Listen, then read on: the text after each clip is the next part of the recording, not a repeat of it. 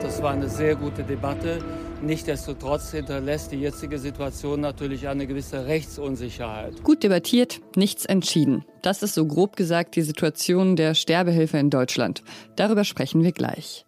Und Beate Zschäpe will ins Aussteigerprogramm. Ja, genau, raus aus der rechten Szene. Ist das glaubwürdig? Das ist was jetzt und uns können Sie auf jeden Fall glauben. Ich bin Pia Rauschenberger und jetzt kommen erstmal die Nachrichten.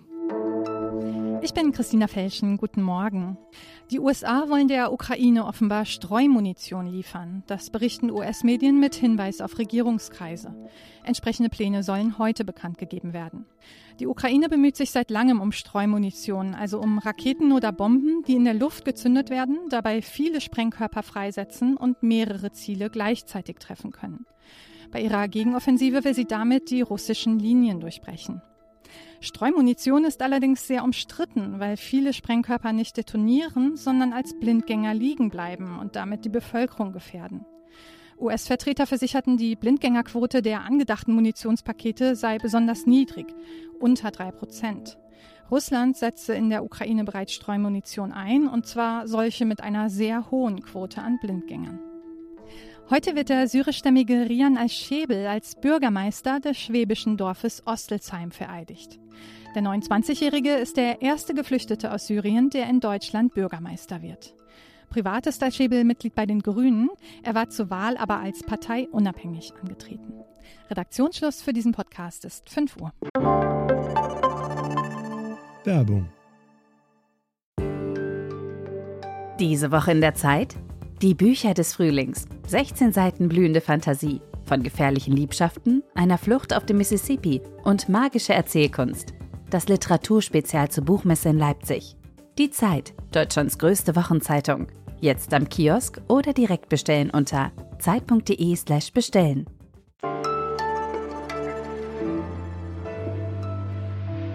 Normalerweise gibt es im Bundestag Fraktionsdisziplin. Das heißt, die Abgeordneten entscheiden in der Regel so, wie es ihre Fraktion vorsieht.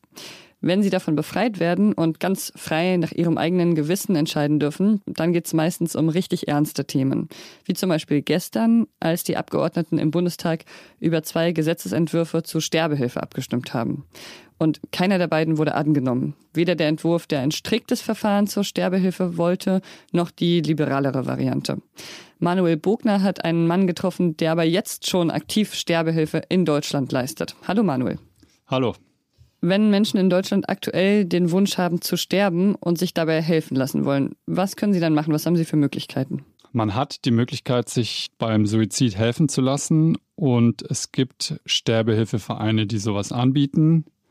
Man muss da einige Dokumente einreichen, man muss einen Lebenslauf hinschicken, man muss einen Arztbericht ähm, hinschicken und man muss begründen, warum man für sich entschieden hat, dass der Suizid die letzte Möglichkeit ist. Wenn dann diese ganzen Dokumente bei den Vereinen sind, prüfen die die und vermitteln dann, wenn sie eine Zugabe erteilen, an Ärzte wie den aus meiner Geschichte, der dann beim Suizid assistiert. In den meisten Fällen ist es natürlich so, muss man schon sagen, dass ein Suizid Ausdruck von Not, Verzweiflung oder Einsamkeit ist und dass es tatsächlich wichtig ist, erstmal sich mit Suizidprävention zu befassen. Und da ist zu begrüßen, dass der Bundestag äh, sich einigen konnte auf einen Gesetzentwurf, dass die Suizidhilfe gestärkt werden soll, dass ähm, es bessere Angebote gibt und die leichter erreichbar sind.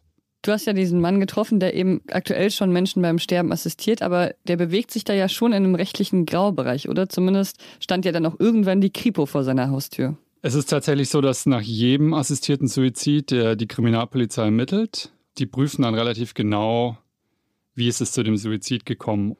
Das war so, dass das Bundesverfassungsgericht im Jahr 2020 entschieden hat, es muss erlaubt sein, sich das Leben zu nehmen.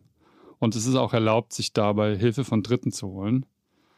Wichtig ist aber eben, dass es aus einem freien Willen entsprungen ist. Und das ist, würde ich sagen, im Moment sozusagen die Richtlinie, an der halt ähm, auch die Ermittler sich entlang bewegen. Und wenn sie feststellen mit diesen ganzen Dokumenten, die Person hat sich das gut überlegt und es war ein freier Wille, dann wird das Verfahren immer eingestellt. So ist es in fast allermeisten Fällen. Aber dieser freie Wille, der ist ja auch so ein bisschen der Knackpunkt, oder? Weil ein Argument, das in der Debatte immer genannt wird, ist ja, dass bei psychisch erkrankten Menschen ganz genau geprüft werden müsse, ob diese Entscheidung zum Suizid überhaupt frei verantwortlich getroffen werden kann. Wie kann man das dann feststellen? Ehrlicherweise tue ich mich damit eine Antwort schwer. Also diese Entscheidung wird sich aber wahrscheinlich schlussendlich nie zu 100 Prozent klären lassen, weil wie will ein Therapeut entscheiden oder ein Arzt, was wirklich der freie Wille ist. Also ich denke, da wird es immer Schwierigkeiten geben in diesem Bereich. Trotzdem ist natürlich unser Anspruch als Demokratie, möglichst genaue gesetzliche Regeln zu finden, damit wir uns eben daran orientieren können und da dieser Graubereich möglichst klein wird. Jetzt sind aber gerade diese beiden Gesetzesentwürfe gescheitert im Bundestag. Wie geht es denn jetzt weiter so auf dieser Gesetzesebene? Das Bundesverfassungsgericht hat explizit gesagt, es muss kein Gesetz geben, aber der Gesetzgeber kann es regeln. Und der Hintergedanke war eben, um Menschen zu schützen. Also es gibt auch oft dieses Beispiel, die Oma im Altersheim, die denkt, sie fährt ihrer Familie zur Last und die dann sozusagen zum Suizid gedrängt wird. Und das war so der Gedanke, dass man da halt eine Schwelle einbaut, um das nochmal zu prüfen. Hat diese Frau das wirklich selbst entschieden oder ist sie vielleicht gedrängt worden von der Familie dazu? Das Castellucci-Büro, die will auf, wollen auf jeden Fall daran festhalten, sozusagen so eine Schranke einzubauen. Ich denke, wir werden im Herbst wahrscheinlich zwei neue Anträge oder zwei überarbeitete Anträge haben, über die dann abgestimmt wird. Obwohl die beiden Gesetzesentwürfe gescheitert sind, bleibt ein Text über diesen Arzt, ähm, der aktuell schon Sterbehilfe vornimmt, immer noch aktuell und auch sehr empfehlenswert. Danke dir, Manuel. Gerne.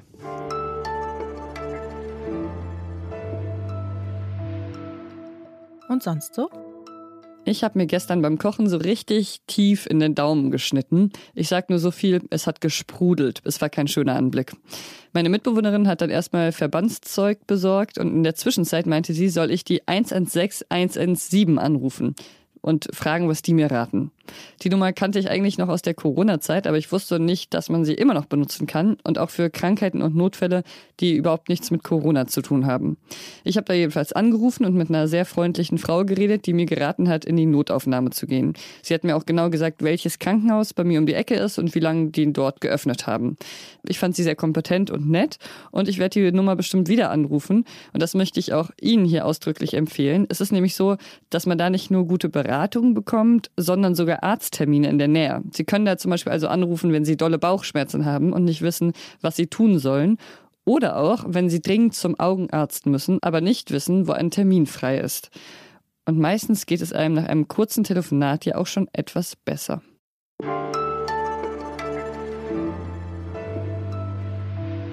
Sie sitzt im Gefängnis, weil sie als Mittäterin von zehn Morden verurteilt wurde denn sie war Teil des nationalsozialistischen Untergrunds, des NSU. Der NSU hat zwischen 2000 und 2007 diese und weitere rassistische und staatsfeindliche Taten verübt. Und dank Beate Zschäpe konnte das Trio die bürgerliche Fassade aufrechterhalten. Jetzt sitzt Zschäpe im Frauengefängnis in Chemnitz. Eigentlich lebenslang. Aber Beate Zschäpe sagt, dass sie aus der rechten Szene aussteigen will. Und das könnte auch ihre Haft verkürzen. Tom Sundermann hat dazu recherchiert, ob das glaubwürdig ist. Hallo Tom. Hallo. Beate Zschäpe ist wahrscheinlich die berühmteste Rechtsextreme Deutschlands. Jetzt will sie aussteigen. Was hat sie genau gesagt? Ja, ihr Anwalt Matthias Grasel hat schon vor einem Monat gegenüber der Süddeutschen Zeitung gesagt, dass Beate Zschäpe in ein Aussteigerprogramm des Landes Sachsen rein möchte, um aus der rechten Szene rauszukommen. Das ist ihr von der Justizvollzugsanstalt allerdings bislang verwehrt worden. Man hat dort gesagt, sie soll erstmal interne sozialtherapeutische Programme durchlaufen. Jetzt ist das Protokoll ihrer Befragung vor dem Bayerischen Untersuchungsausschuss veröffentlicht worden. Da hat sie sich ebenfalls vor ungefähr einem Monat geäußert und wurde gefragt, ob sie jetzt Aussteigerin sei. Und sie hat geantwortet, ja, ich sehe mich so. Mhm. Wie lässt sich denn bewerten, ob so ein Ausstieg wirklich ernst gemeint ist? Was gehört zu einem gelungenen Ausstieg dazu? Ja, es gibt dafür Experten, die denjenigen, der raus möchte, begleiten. Mit so einem habe ich gesprochen, einem Berater vom Verein Kurswechsel Hamburg. Und ein ganz wichtiger Punkt, den er gemacht hat, ist, man kann das jetzt zu diesem Zeitpunkt, zum Beispiel bei Beate Zschäpe, noch gar nicht bewerten, weil äh, das eben ein Prozess ist, der Zeit dauert. So in ungefähr zwei, vielleicht drei Jahren könne man dann beurteilen, ob das wirklich ernst gemeint ist. Und wenn es jemand ernst meint, dann ist das jemand, der sich eben auch Gesprächen mit den Ausstiegsberatern stellt. Die befragen ihn nach seinem Lebenslauf, nach seinem Weltbild, auch nach seinen Straftaten, prüfen dann, ob er lügt und schauen sich natürlich auch genau an, lässt er sich auf die Gespräche mit uns ein. Und wenn die Antwort Nein lautet und er da nicht überzeugen kann, dann wird diese Beratung abgebrochen. Es gehört wahrscheinlich auch dazu, dass man so ein Schuldeingeständnis nochmal vornimmt, oder? Ja, das ist für gerade inhaftierte Straftäter ganz besonders wichtig. Man muss sich unbedingt mit der eigenen Schuld auseinandersetzen und eben auch schauen, was habe ich anderen Menschen damit angetan. Und das gehört ja zwingend dazu, wenn man sagt, ich bekenne mich jetzt hier zur freiheitlich-demokratischen Grundordnung. Es geht nicht ohne dass man seine eigenen Taten aufgearbeitet hat. Und würdest du sagen, das ist bei Beate Zschäpe aussichtsreich? Also kann sie irgendwann wirklich die Ideologie hinter sich lassen und glaubhaft damit brechen? Also nach meinen Erfahrungen, die ich in fünf Jahren NSU-Prozess gemacht habe, habe ich Schwierigkeiten, ihr zu glauben. Sie hat sich darin schon sehr dünn und sehr taktisch geäußert, ohne wirklich etwas zuzugeben. Und die Aussage vor dem Untersuchungsausschuss hat für mich weitgehend genauso geklungen. Sie hat jetzt zwar gesagt, ich bin mitschuld an den Taten des NSU. Sie hat aber auch gesagt, und da zitiere ich aus diesem Protokoll, ich bleibe dabei, dass ich nicht vorneweg dabei war und das mitgewollt habe. Sie sieht also weiterhin die verstorbenen NSU-Mitglieder Uwe Mundlos und Uwe Böhnhardt als die Hauptschuldigen, sich selber nicht und für mich ist das keine wirkliche Aufarbeitung von Schuld. Vielen Dank dir, Tom, für das Gespräch. Sehr gerne. Und ich steige jetzt aus dem Podcast aus und ins Feierabendprogramm ein. Was jetzt zeit.de ist wie immer unsere E-Mail-Adresse für Kritik und Lob. Ich bin Pia Rauschenberger. Machen Sie es gut.